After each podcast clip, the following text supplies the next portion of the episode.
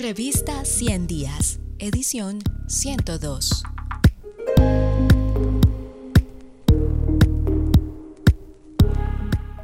Treinta años después, a pesar de 55 reformas, la Constitución del 91 no ha perdido su identidad.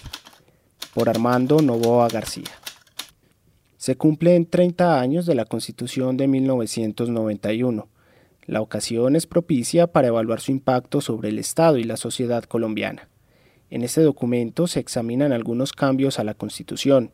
El ejercicio es necesario, pues las numerosas reformas llevan a la pregunta de si el documento actual es similar al que se expidió hace 30 años o si nos encontramos ante otro estatuto constitucional. Algo de historia. Ninguna constitución es perfecta. Empecemos por una breve referencia a la de historia de la relación Constitución-Reformas. Expedida la Declaración de los Derechos del Hombre y el Ciudadano en la Francia revolucionaria, alguien dijo que las reformas constitucionales debían prohibirse. Dos años después, se llegó a la conclusión contraria. De allí la fórmula que se adoptó en 1793.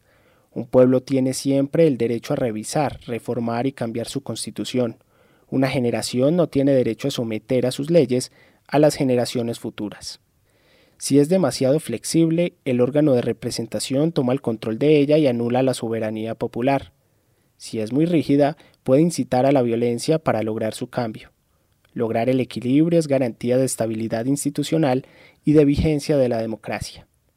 Como ejemplo de permanencia constitucional se encuentra la Constitución de Estados Unidos, con solo 27 enmiendas en más de 240 años de vigencia.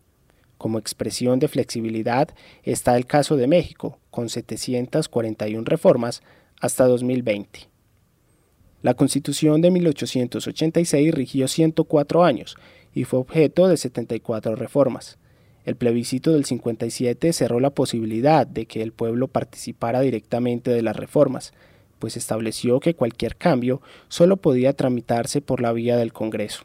El proceso de la séptima papeleta rompió esa talanquera. Si quieres terminar de conocer este artículo, ingresa a nuestro sitio web www.revistaciendiasinep.com.